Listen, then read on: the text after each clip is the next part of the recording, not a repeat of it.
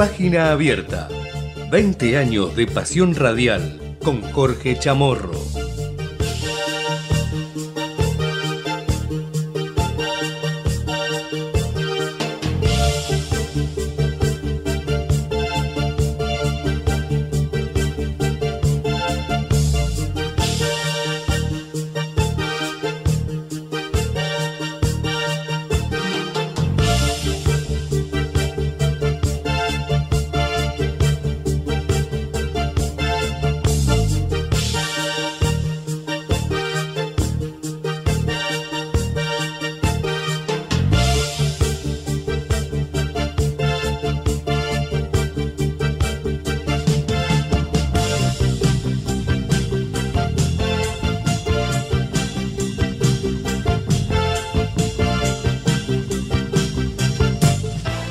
Hola, ¿qué tal? ¿Cómo les va? Bienvenidos, bienvenidos a este día lunes. Esto es Página Abierta, arrancando una nueva semana aquí en Ecomedios en AM 1220 con eh, Natalia en la operación técnica puesta en el aire y musicalización, Javier Martínez que ya ha dejado en parte sus funciones ¿eh? y está Natalia Gozalo ahora, que nos va a estar acompañando desde la técnica en este mediodía de lunes en Ecomedios sin nafta. Natalia, ¿pudo cargar usted? ¿Sí? ¿Cargó combustible? No, no vino hoy en, la... ¿No? Ah, bueno, bueno, no pudo cargar, entonces, claro. Eh, el que puede, el que puede venir en, bicicleta, no todos, ¿eh? pero muchas complicaciones para cargar combustible eh, por quinto día consecutivo, largas filas en las estaciones de servicio para poder llenar el tanque o por lo menos cargar algo de combustible para este, poder seguir em, usando el medio de transporte que muchos tienen como única opción para, por ejemplo, llegar a sus trabajos. Algunos me decían que el fin de semana yendo hacia la costa se han quedado sin combustible y esto ha demorado muchísimo la vuelta a la ciudad de Buenos Aires. Por, otro, por otra parte, Sergio Massa diciendo esto se tiene que terminar el martes a la noche, tienen hasta el martes a la noche para que vuelva el abastecimiento de combustible en, en toda la región. ¿no? Hay muchos problemas logísticos Dicen que se trataría también por falta de dólares, este faltante de combustibles, eh, muchas, muchas personas haciendo filas, reiteramos, largas filas para poder cargar combustible eh, desde hace ya cinco días, eh, desde finales de últimos días de la semana pasada.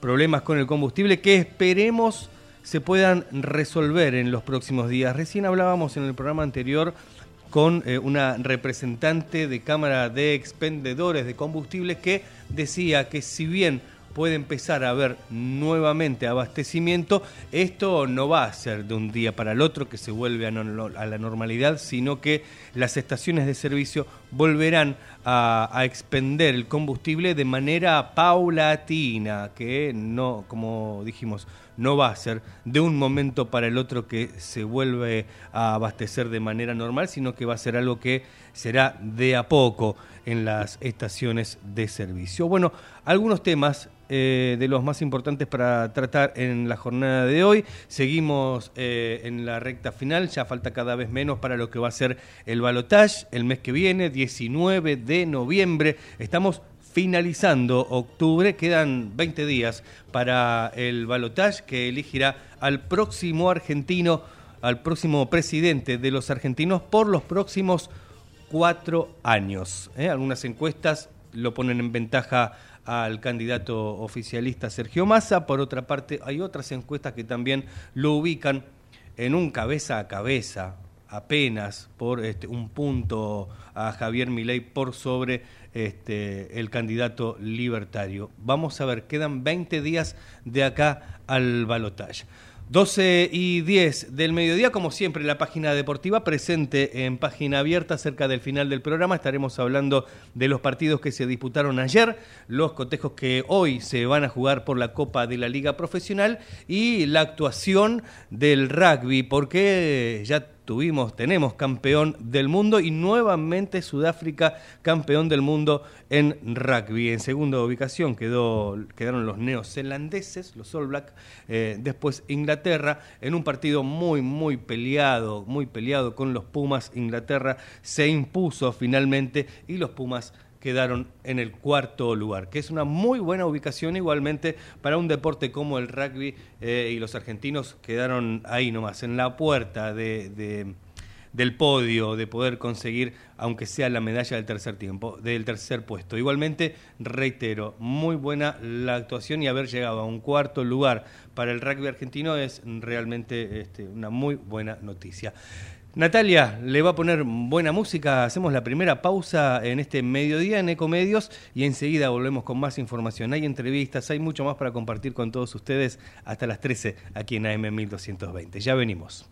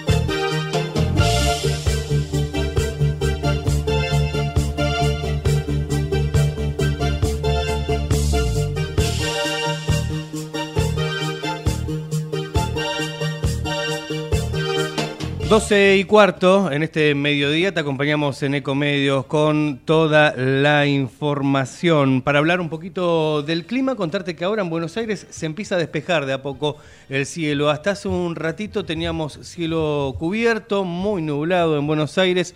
De a poco se empieza eh, a abrir, parece ir el cielo y empieza a, a verse el sol, ¿no? Por lo menos algunos rayitos que este, pasan por la ventana aquí en Ecomedios, en donde estamos nosotros en pleno centro de la ciudad de Buenos Aires. Para hoy se espera cielo mayormente nublado en Buenos Aires con una máxima que llegará hasta los 20 grados. Ahora tenemos 17 grados 6 la temperatura en Buenos Aires y para mañana también se espera un martes con mucha nubosidad, con una mínima de 13 grados y una máxima de 18 grados tiende a bajar la temperatura. El miércoles la máxima solamente llegará hasta los 14 grados, mientras que la mínima se ubicaría en 12 con cielo mayormente nublado y lluvias hacia la tarde-noche. El jueves también se esperan algunas lluvias y chaparrones con una mínima de 13 y una máxima de 15 grados. Así lo dice el Servicio Meteorológico Nacional para las próximas horas y los próximos días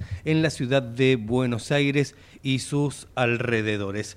Vamos a seguir informándote aquí en Ecomedios en una nota, eh, extensa nota, interesante también, de este fin de semana aquí en Ecomedios. Eh, eh, ayer, precisamente, ayer mm, domingo, una nota que salió en el programa Testimonios Judiciales que conduce Marcelo Orlando para hablar un poco de política y la posición dentro de Juntos por el Cambio quebrado tras el acuerdo entre Mauricio Macri, Patricia Bullrich y Javier Milei. Mm, implosionó Juntos por el Cambio, por un lado, eh, gran parte de los radicales, del radicalismo que integraba Juntos por el Cambio, decidió eh, no acompañar a Javier Milei. Eh. Dicen, no acompañamos ni a uno ni al otro, pero vamos a escuchar eh, lo que decía justamente el conductor de testimonios judiciales, Marcelo Orlando, con Miguel Base, diputado nacional eh, histórico de la Unión Cívica Radical. Esto es lo que hablaban ayer en Ecomedios, aquí, ayer domingo, en AM 1220. Vamos a hablar de todos estos temas que recién anunciábamos del día histórico que es el 30 de octubre, de este de la Corte Suprema de Justicia de la Nación y el juicio político que está enfrentando en la Cámara de Diputados, de los espionajes ilegales. Estamos en comunicación con este, eh, el diputado Miguel Base, que este, es un prestigioso dirigente de la de la Unión Cívica Radical de la provincia de Buenos Aires, es integrante de la Comisión Bicameral, es integrante de la Comisión de, Inteligencia y también integrante de la Comisión de Juicio Político de la Cámara Baja. Diputado, buen día. Marcelo Orlando lo saluda. ¿Cómo le va? Bien, buen día, Marcelo. ¿Cómo le va? Bien, gracias por atendernos, diputado. Y queríamos preguntarle, bueno, a ver, vamos a empezar por de atrás para adelante. Con la Corte Suprema de Justicia de la Nación eh, continúa con este continúan ustedes, integrantes de la comisión, con este circo, con esta fantochada, este, con el juicio político a la Corte, que, este, que, bueno, que han citado para el próximo 7 de noviembre a los cuatro integrantes del máximo Tribunal de Justicia de nuestro país y quería saber qué expectativas tienen. Eh, ¿Piensan que alguno de los, este, ministros de la Corte irán, no irán? ¿Qué pasará? Creo que, a ver, eh, la verdad es que, mm, como usted acaba de decir, nosotros siempre planteamos que justamente una fantochada, este término que usted acaba de, utilizar. Nos parece que no hay ninguna razón, pero ninguna razón en la Argentina que justifique un juicio político a los miembros de la Corte nos parece que además es un atropello peligroso a, la división de poderes, que es eh, realmente una actitud eh, compleja. Lo que pasa que, bueno, naturalmente eh, tampoco el oficialismo tiene el número suficiente en la Cámara de Diputados, en el Pleno de la Cámara de Diputados, como para aprobar cualquier cosa que surja de esta comisión de juicio político pero más allá de eso, la actitud del oficialismo a mí me parece realmente lamentable, jamás eh, se justificó que avanzaran en esta dirección.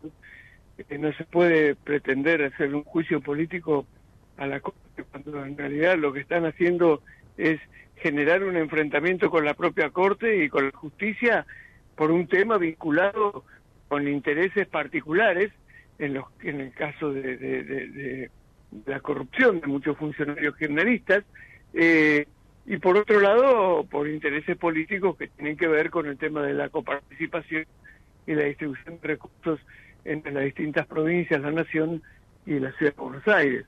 Así que eh, nosotros desde el inicio de este juicio dijimos que esto era una barbaridad, que era un atropello a la, a la, a la independencia eh, de los poderes en la Argentina y, bueno, y, y nos parece que, que no se justifica de ninguna manera. Yo creo sinceramente que los eh, miembros de la Corte seguramente no van a participar de la reunión. Eh, me da la impresión de que, de que no, no, no, no sé, no, obviamente, naturalmente que no he hablado con nadie, con ninguno de ellos, pero eh, me parece que no se justifica su participación y no sé si presentarán algún escrito o algo por el estilo, ¿no? Eh, y después de esto, diputado, ¿cómo sigue esto del juicio político? ¿Qué se va a llevar al plenario si se aprueba? Porque, bueno, de hecho, el kirchnerismo tiene un diputado más en, dentro de la comisión, o sea que para que pase al plenario tienen número, pero me, me da la sensación que no tienen número para, para iniciar el juicio, ¿no? Claro, efectivamente es así. Ellos siempre tuvieron número en la Comisión de Juicio Político, porque tienen un miembro más, eh, como para sacar un dictamen y que esto pase a la Cámara, o naturalmente en, en la Cámara no tiene número para, para eh, que esto prospere, digamos, que el juicio político prospere. Así que eso también lo, nosotros dijimos desde el inicio que en definitiva esto es una puesta en escena del oficialismo tratar de instalar este debate de la manera más espectacular posible, eh, para tratar de, de, instalar este enfrentamiento con la justicia, para estas reuniones para hacer denuncias que la verdad que no tienen ningún tipo de, de razonabilidad. Así es que nos parece, nosotros de entrada dijimos que justamente esto era eh, la puesta en escena eh, de, de, una fantasía, como usted acaba de decir, que, que no se justifica de ninguna manera. Porque además, el problema es que esto eh, no es que no tiene consecuencias, tiene consecuencias. En cualquier país del mundo, cuando uno advierte que el oficialismo, que es naturalmente depositario del poder del poder ejecutivo nacional y además tiene una presencia muy importante en el Congreso, impulsa un juicio contra la Corte, uno dice, bueno, en este país realmente hay serios problemas institucionales, hay falta de responsabilidad, hay falta de seriedad de parte de la política, entonces es muy difícil pensar en ese país como una alternativa seria para realizar cualquier tipo de inversión o, o avanzar en cualquier tipo de acuerdo económico, económico y político. Pero digo económico porque justamente en la Argentina, que tenemos que resolver tantos problemas vinculados con la economía y que necesitamos de la inversión, que necesitamos de la mejor instalación de Argentina en el mundo, impulsar un juicio a la Corte es prácticamente decirle al mundo, miren, en realidad, lamentablemente, nosotros somos una republiqueta, no sabemos hacer las cosas como corresponde, entonces no confíen en nosotros, confíen en países más serios y más responsables. Así que me parece que ese tipo de, de actitudes es muy poco contribuyen a mejorar la situación de la Argentina. ¿no? Ahora, diputado, usted estuvo, eh, tuvo por, por, por, cuestiones de realidad, cuando el diputado Leopoldo Moró era presidente de la Unión Cívica Radical de la provincia de Buenos Aires, eh, fue presidente de la Cámara de Diputados, este, tuvo un vínculo y una militancia muy activa en forma conjunta. Cuando se encuentran ahora, este ¿pueden discutir o pueden charlar amigablemente? Sí, en realidad son dos cosas distintas. Digamos, Moro es un hombre con mucha experiencia política, eh, con, con, con, convicciones. Yo la verdad que, debo decir que, creo que, que Moro tiene sus propias convicciones. Desde mi punto de vista, eh, tiene eh, tiene un error en este en este tema en particular eh, pero se puede dialogar se puede intercambiar opiniones lo que no significa que coincidamos por supuesto en todo en algunas cosas coincidimos como podemos coincidir todos eh, en el sentido de los problemas que tenemos en la Argentina del diagnóstico que tenemos en la Argentina pero en realidad eh, bueno tenemos una mirada distinta respecto de cómo hay que salir de esta situación. El problema es que en la Argentina, desde mi punto de vista, lamentablemente, eh, hemos cometido tantos errores que muchas veces todos tenemos razón en la crítica que le hacemos al otro. Eh, y la verdad que ese es un problema porque cuando desde el kirchnerismo se nos critica a nosotros eh, por, por, el funcionamiento de la economía en el gobierno de Cambiemos, yo debo decir que tienen razón. En el gobierno de Cambiemos la economía lamentablemente no funcionó como nosotros queríamos que funcionara. Así que debo reconocer que en ese sentido las críticas son, son acertadas. Y cuando nosotros criticamos al kirchnerismo por corrupción, por la falta de respeto a las instituciones, por el atropello justamente a los sectores en medio de la sociedad eh, y, y al funcionamiento de la economía, también tenemos razón. Yo creo que ya ha llegado un momento en el que tenemos que asumir desde la política que tenemos que empezar a hacer las cosas con mucho más seriedad, con mucho más límites, con los límites que en definitiva tenían los propios dirigentes políticos en, en hace 40 años, cuando recuperamos la democracia. Ahí había límites, cada uno sabía que en definitiva había cuestiones que no podía sobrepasar. Bueno, me parece que nosotros desde la política tenemos que asumir que hemos llegado hasta acá en una situación muy compleja, que todos tenemos eh, grado de responsabilidad en este, en, en, bueno, en este estado de cosas, pero bueno, eh, también tenemos la obligación de señalar los errores y desde ese punto de vista nosotros marcamos nuestra diferencia muy importante con el gobierno kirchnerista que, que, que como digo, en las cuestiones institucionales eh, ha sido realmente, ha tenido una actitud lamentable y destructiva para el país, ¿no? eh, diputado, y, y cuéntenos, eh, a ver, su opinión. Mañana, 30 de octubre, se cumplen 40 años del triunfo de Raúl Ricardo Alfonsín. Este, y sé que el radicalismo va a hacer distintos actos en, en distintos puntos del país justamente para recordar este día histórico. Sí, sí, hay una, eh, una actividad programada desde el Comité Nacional, recomendada desde el Comité Nacional, para que se realicen eh, distintas actividades. Hay, desde el Comité Nacional también se puso en marcha una campaña para recordar y, y, y, revalorizar, digamos, eh, aquellos conceptos principales que, mm, que de alguna manera eran rectores de la, de, del accionar de la política de la Unión Cívica Radical y particularmente de Raúl Alfonsín. Eh, así que, bueno, justamente la idea es esta, ¿no? La idea es tratar de recordar, pero no con una actitud nostálgica, sino de alguna manera nosotros entendemos que es necesario reinstalar eh, esos valores, esos principios, esos conceptos principales con los que eh, el, Raúl Alfonsín y en general eh, el Partido Radical eh, actuaba en 1983, el 30 de octubre, eh, que, de alguna manera informaban, por decirlo así, eh, la, la, propuesta de la Unión Cívica Radical.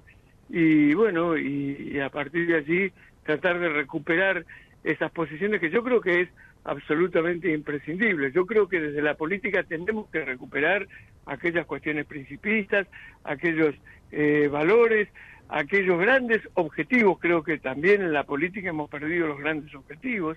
la política argentina. Eh, tenemos que recuperar estas cosas.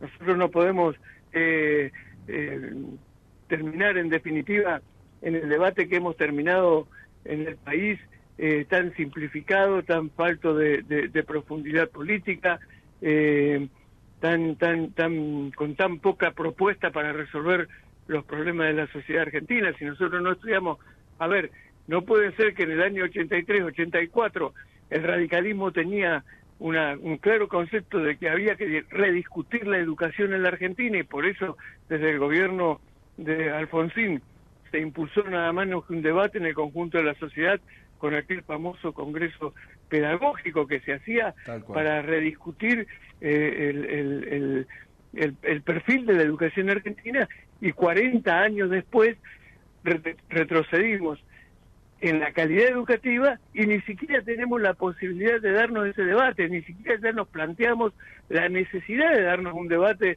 respecto a la calidad de la educación en la Argentina. La verdad es que hemos retrocedido desde el punto de vista conceptual eh, de manera increíble y bueno, y, me parece que estas cosas eh, esta, como tantos otros ejemplos que podríamos dar, eh, hay que discutirla muy seriamente y para eso hay que recuperar calidad política. Seguro. El kirchnerismo este, generó la grieta de los argentinos, pero además ahora también provocó la grieta en el PRO, la grieta en el radicalismo. Yo escuchaba a prestigiosos este, e históricos dirigentes de su partido, el Changui Cáceres, Marcelo Estubrin, Elisa Carrió, Facundo Suárez Lastra, este, que todos este, pregonan ahora votar en blanco, porque ninguno de los dos candidatos que han sido elegidos popularmente este, pueden representar este, intereses serios para los argentinos. ¿Usted de qué, de qué lado está? Sí, yo coincido, yo creo que, el resultado de la elección es muy malo desde ese punto de vista, eh, que nos pone a la Argentina nuevamente en una situación compleja, en una situación en la que en definitiva la sociedad tiene que elegir eh, por, por, por un gobierno que no tiene propuestas eh, eh, claras para, para, para resolver los problemas. A ver, está claro que si la, propuesta que encabeza Massa es muy similar eh, o, práctica, o la misma que, que, tiene el gobierno en este momento. Y la verdad es que la gestión del kirchnerismo en este momento es muy mala y nos ha llevado a agravar todos los problemas eh, que tiene el país. Nosotros tenemos una situación económica muy pero muy compleja, todos conocemos esto, tenemos una situación social muy compleja y tenemos además eh, muy poca muy poca expectativa eh, de, superar esto eh, en un mediano plazo a partir de que no hay una propuesta seria y responsable de parte del gobierno. Así es que la continuidad de masa de alguna manera representa la continuidad de esta situación. Y la verdad es que la propuesta de mi ley es desde nuestro punto de vista una propuesta absolutamente irresponsable. Nosotros lo dijimos durante toda la campaña y no nos vamos a desdecir ahora. Nosotros dijimos que eso era un salto al vacío, que efectivamente un candidato a presidente no puede decir con tanta tranquilidad vamos a dolarizar la economía, vamos a eliminar el Banco Central, cuando en realidad ningún prácticamente ningún país del mundo tiene ningún país serio del mundo tiene dolarizada su economía, ningún país serio del mundo tiene eh, eh, eliminó su banco central, todos tienen banco central porque todos los países naturalmente pretenden tener eh, un, manejo de, de, su propia moneda y de su propia economía.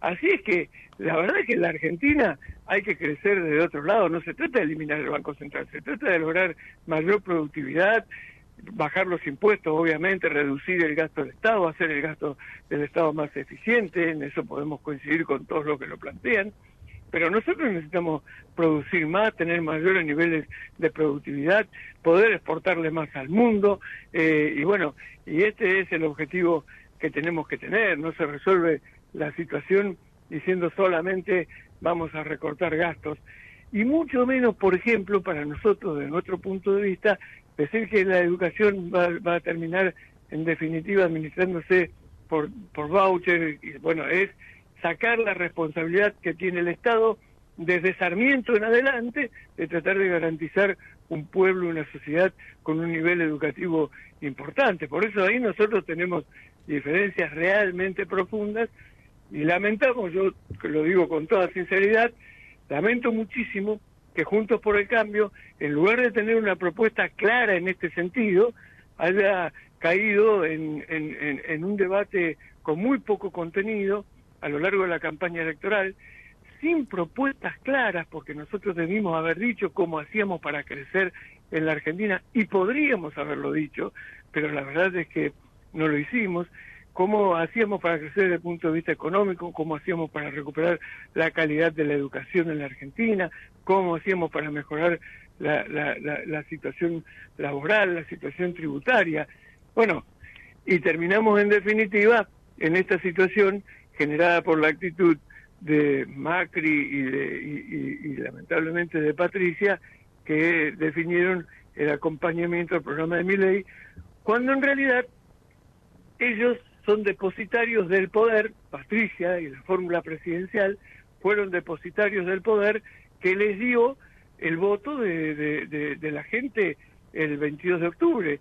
Pero nadie puede utilizar ese poder que le da el voto de la gente para después decidir políticamente hacia dónde vamos. Por eso me parece muy bien lo que hizo la Unión Cívica Radical de, declarar la neutralidad desde el punto de vista institucional, porque no somos ni parte del kirchnerismo ni parte de la propuesta de mi ley, y obviamente cada afiliado, cada simpatizante del radicalismo sabrá, de acuerdo a la concepción que tenga de los distintos temas del país, a quién prefiere votar o si prefiere votar en blanco, ¿no? Seguro. Eh, diputado, la última, y, y, se la pregunto al integrante de la Comisión Bicameral de Inteligencia, digamos. La semana pasada hablábamos aquí en el programa con un camarista federal, un integrante de un tribunal oral federal, este, que justamente fue uno de los que condenó a Cristina Fernández y además fue víctima de espionaje ilegal, al igual que este, que muchos jueces eh, federales, que muchos fiscales, incluso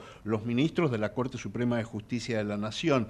Y allí nos enterábamos en, una investigación que realiza el doctor Marcelo Martínez de Giorgi, que eh, tiene detenido a un ex policía federal, Ariel Sancheta, y este, se peritó este, sus teléfonos y allí em, se comprobó, entre otras cosas, que hacía inteligencia, este, bueno, no solo a jueces este, y fiscales, sino también a periodistas. Y bueno, y también se detectó que tenía vínculos con funcionarios de la FIP, con funcionarios o agentes de inteligencia, con eh, varios organismos estatales, incluso este, cobraba este, de un organismo controlado por el kirchnerismo, eh, tenía vínculos con Rodolfo Tailade, que además es eh, integrante del Consejo de la Magistratura y también integrante de la Comisión de Juicio Político. Bueno, fue uno de los que impulsó el juicio político a la Corte. Digo, este, cómo se puede hacer para terminar con todo esto, para terminar con los carpetazos, para terminar eh, para usar realmente los servicios de inteligencia para que nos cuiden a los argentinos y no para que nos investiguen. Bueno, hay que repensar rápidamente este tema de los servicios de inteligencia. Yo creo que es uno de los temas que no pudimos resolver o no quisimos resolver del 83 en adelante. Yo creo que Alfonsín no pudo eh, y porque todavía, naturalmente, en el 83 estaban eh, los servicios de inteligencia. en esa eh, época estaba Guglielminetti, ¿no? ¿Se acuerda? Claro, claro, efectivamente, efectivamente. Pero por eso digo, y después, eh, la verdad es que los servicios de inteligencia en la Argentina, desde el punto de vista del objetivo que deberían tener, no sirven para nada.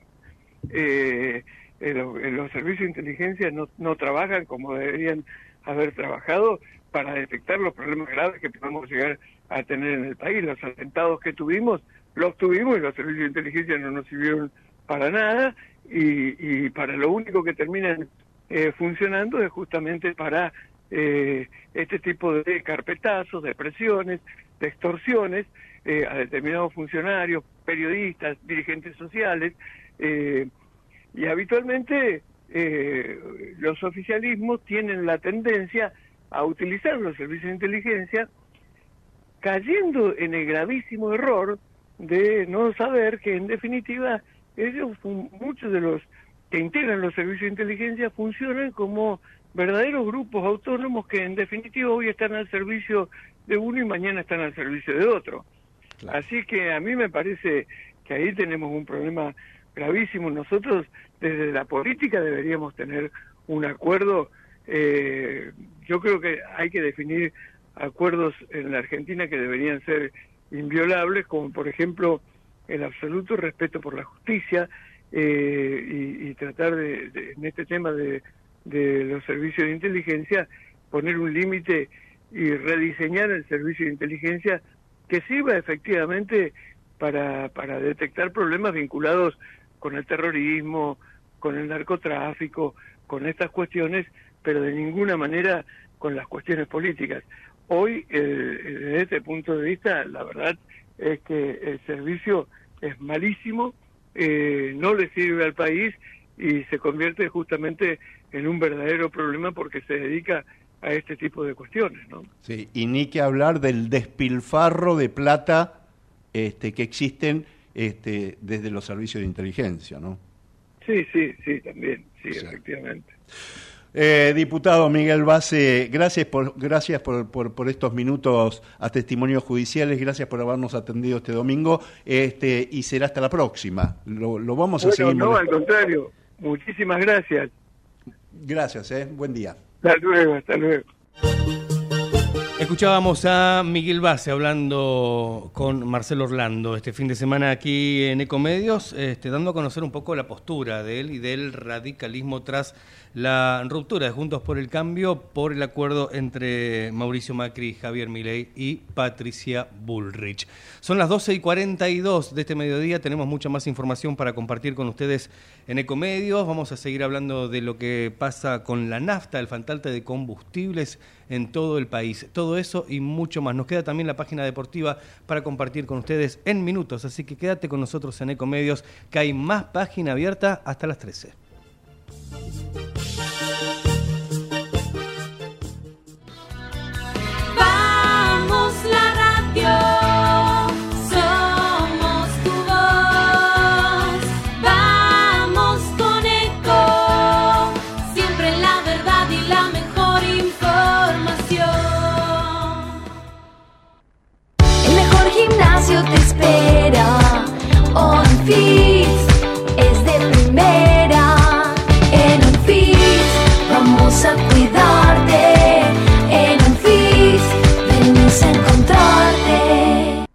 Somos tu destino de crecimiento, con políticas activas para generar competitividad y desarrollo, y la infraestructura que tu proyecto necesita. Entre Ríos, una provincia fuerte que está en marcha. Gobierno de Entre Ríos.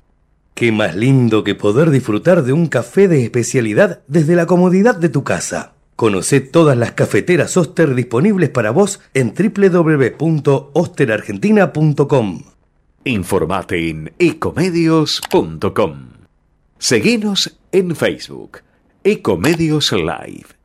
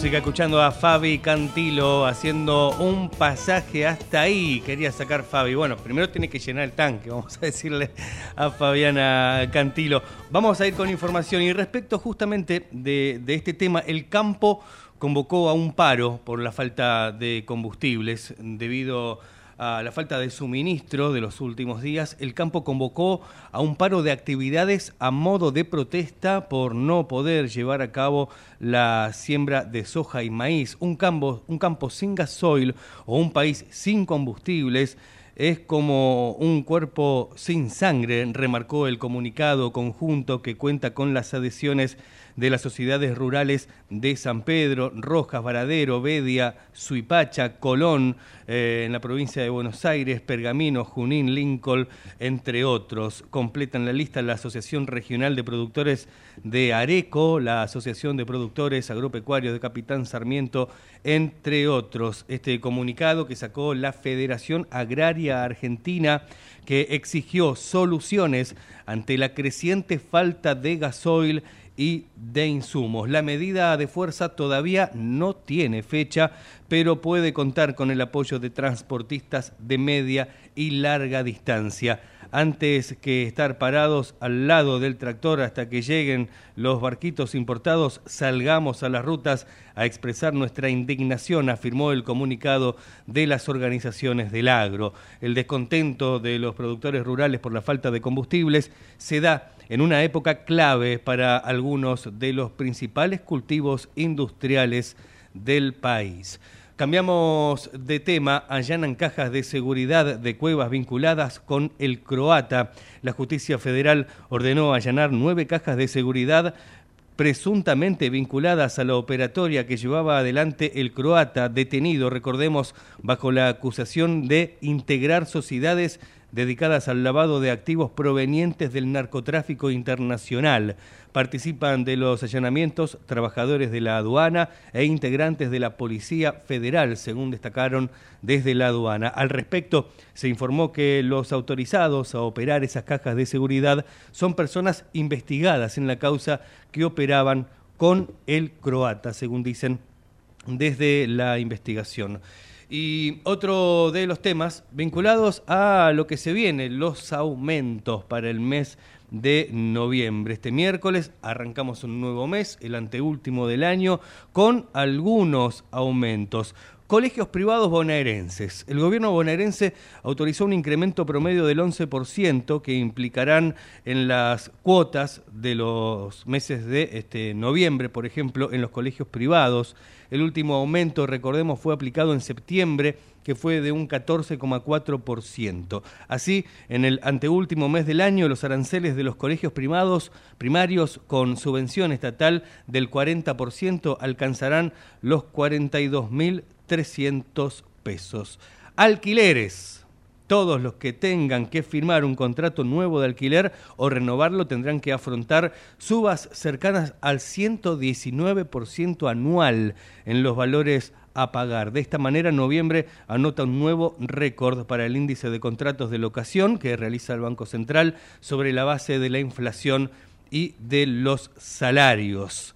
Otro de los aumentos para el mes de noviembre será la tarifa del agua. Desde septiembre, los usuarios del AMBA recibieron las boletas de AISA con aumentos de entre 20% y en algunos casos superando el 150% a raíz de la quita de subsidios que comenzó a regir en el mes de agosto y que responden al acuerdo entre el gobierno con el Fondo Monetario Internacional. Las tarifas de agua potable y cloacas en la ciudad de Buenos Aires y en el conurbano bonaerense se basan en un esquema geográfico y de evaluación inmobiliaria. Otro de los aumentos tiene que ver con las prepagas, un incremento que se espera sea del 10,98%, el más alto en lo que va del año. Los peajes, la tarifa de los peajes en rutas nacionales y algunos accesos a la ciudad de Buenos Aires aumentará un 50% a partir de noviembre, lo que se trata del tercer aumento en lo que va del año. Así, los vehículos de hasta dos ejes abonarán 250 y 300 pesos en hora pico. La suba será para em, lo que incluye Puente Rosario Victoria, Acceso Norte, Oeste, Richieri eh, también Ezeiza, Canuelas. Taxis porteños, otro de los aumentos. Desde el primero de noviembre rige el último tramo del aumento desdoblado del 50% en la tarifa de los taxis porteños. Con la suba del 25% el valor de la ficha en horario diurno se irá a 54,80 y el de la bajada de bandera, que tiene un precio equivalente a 10 fichas, a 548 pesos, mientras que por la noche los costos serán de 65,80 y 658 pesos. Las comunicaciones. El gobierno autorizó durante el mes de mayo los aumentos mensuales de las tarifas de la televisión por cable, de la telefonía celular y de Internet. Así, los incrementos serán de 4,5% en el mes que se avecina. El empleo doméstico, representantes del Ministerio de Trabajo y de la Comisión de Trabajo en Casas Particulares llegaron a un acuerdo y definieron un aumento salarial del 34% para el empleo doméstico que se pagará en tres tramos. El primer incremento del 12% correspondiente al mes de octubre se pagará en noviembre a las eh, empleadas y empleados que cobren en forma mensual. los, los empleadores deberán pagar 1.184 pesos por hora al personal de tareas generales o 145.230 el mes. Algunos de los aumentos pactados ya para el próximo mes de noviembre. 12.53 del mediodía, hacemos la última pausa y enseguida volvemos con el tramo final, con todo el deporte, con la página deportiva de este lunes, con los resultados de los partidos que se disputaron ayer y los que se vienen. Todo esto eh, en un ratito nada más aquí en Ecomedios. Recordando tu expresión, vuelvo a desear esas noches de calor, llenas de ansiedad, sofocado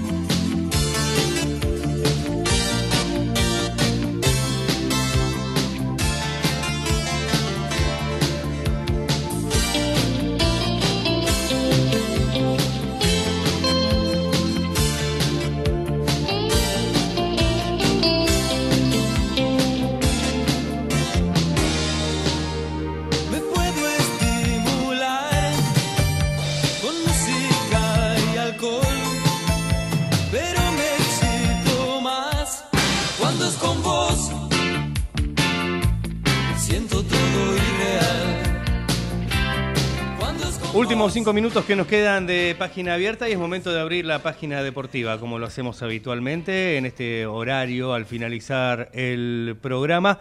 Eh, hablar, hoy hubiese cumplido años Diego Armando Maradona, sí, 63 años hubiese cumplido el Diego hoy y obtuvo muchísimos este, saludos, el recuerdo de clubes, de famosos, porque este lunes eh, Diego hubiera cumplido 63 años. Y en ese contexto algunos clubes argentinos por donde él pasó, a- algunos otros clubes también que lo homenajearon, eh, como el caso de Lanús, eh, caso, de clubes argentinos como Boca Juniors, como Newells, eh, decidieron recordarlo en sus redes sociales, al igual que en años anteriores. A, a esta movida también se sumaron equipos extranjeros como el Napoli e instituciones como este, la AFA, por ejemplo, también. La, cuenta oficial de la Liga Profesional de Fútbol, feliz cumpleaños, Pelu, Eterno 10, dice el hashtag eh, de su cuenta. ex Twitter, ¿no? ahora llamada X. Eh, en su cuenta oficial, Boca Juniors, feliz cumpleaños Diego, con la imagen de Maradona, esa época de Maradona en donde tenía este, teñida una franja amarilla en su cabellera, recordarán la imagen de, de Maradona de esa época.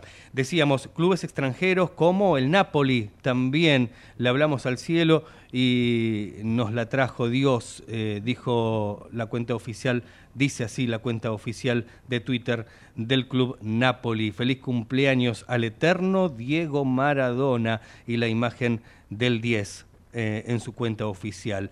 Decíamos News All Boys también en su cuenta de Twitter, feliz cumple Dios, te extrañamos todos los días, Pelu, y la imagen de Diego con la camiseta rojo y negra de News All Boys. Eh, decíamos que Lanús también en su cuenta oficial de Twitter, naciste en Lanús, brillás en la eternidad, te amamos para siempre. Diego Armando Maradona también mostrando una imagen del 10 posando con una camiseta del Granate. Bueno, algunos famosos y decíamos para nombrar algunos de los otros clubes que han saludado a Maradona, feliz cumple Diego, dice la cuenta oficial del club Banfield y bueno, su familia, sus amigos, su entorno también este, manifestando su recuerdo en las redes sociales. Copa Mundial FIFA también en su cuenta oficial de Twitter este, y una imagen mostrando el cielo con una, una nube este, formando la cara de Maradona y la Copa del Mundo. Diego Eterno, dice el hashtag de la cuenta eh, que se ve en la cuenta oficial de la Copa Mundial de la FIFA. Así que muchos, muchas instituciones, como decíamos, muchos famosos, jugadores y el entorno íntimo de Maradona, recordándolo eh, porque hoy hubiese cumplido 63 años. Vamos a hablar un poco del fútbol argentino ya en el tramo final, último minuto. Independiente de Rivadavia que derrotó en el alargue al Mirante Brown en la final y ascendió a Primera División. Felicitaciones para Independiente de Rivadavia. Partidos que se disputarán hoy rápidamente. El puntero Godoy Cruz visita a Tigre que lucha por salir de la zona de descenso. Banfield visita a Talleres por la zona A de la Copa de la Liga. Esto va a ser a las 4 de la tarde. Platense y Newell's en Vicente López, una pulseada por el acceso a los cuartos de final. Esto va a ser a las 21.15 con el arbitraje de Sebastián Martínez y el VAR a cargo de Lucas Novelli. Y para cerrar, Messi, que vuelve a París como favorito para ganar su octavo balón de oro. El 10 argentino y actual Inter de Miami es apuntado por la prensa local como el candidato fuerte a quedarse con el máximo galardón en la capital francesa, que será elegido mediante una votación de 100 periodistas especializados. 13 en punto, nos despedimos. Esto fue Página Abierta. Gracias Natalia, gracias Javi Martínez en la técnica. Nos reencontramos mañana con Jorge Chamorro a las 12 aquí en AM 1220. Chau, hasta mañana.